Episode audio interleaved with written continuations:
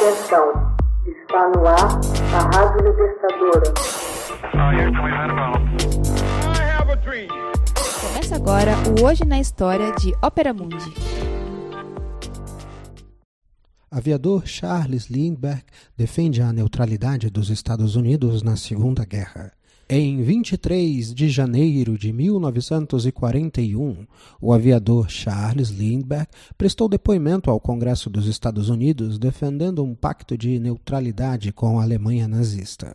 Lindbergh era considerado um herói nacional norte-americano pela façanha de atravessar sozinho e sem escalas o Oceano Atlântico. Nascido em 1902, na cidade de Detroit, Lindbergh estudou em uma escola de pilotos em Nebraska.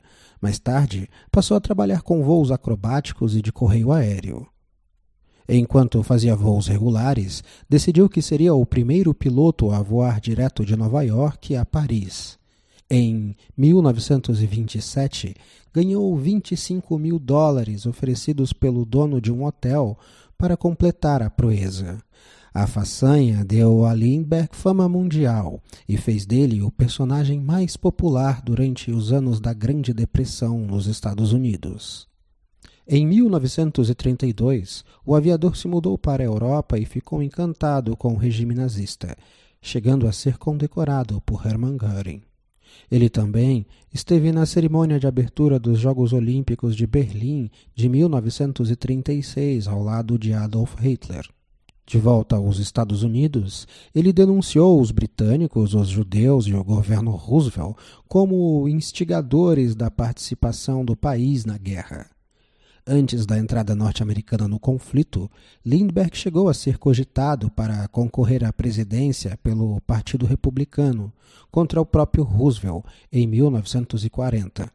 Entretanto, em 41, o presidente reeleito denunciou Lindbergh publicamente, obrigando o aviador a se demitir da reserva da Força Aérea. O piloto então se tornou líder de um movimento nacionalista de tendência nazista que não escondia sua simpatia por Hitler e pela Alemanha. No fim da guerra, Lindbergh contribuiu com os esforços bélicos, realizando cerca de 50 missões de combate no Oceano Pacífico. Terminou promovido pelo presidente Eisenhower em 1954 a general brigadeiro da reserva. Hoje na História. Texto original Max Altman. Narração e adaptação José Igor. Você já fez uma assinatura solidária de Opera Mundi? Fortaleça a imprensa independente. Acesse www.operamundi.com.br/apoio. São muitas opções. Você também pode fazer um Pix usando a chave apoie.operamundi.com.br. Obrigada!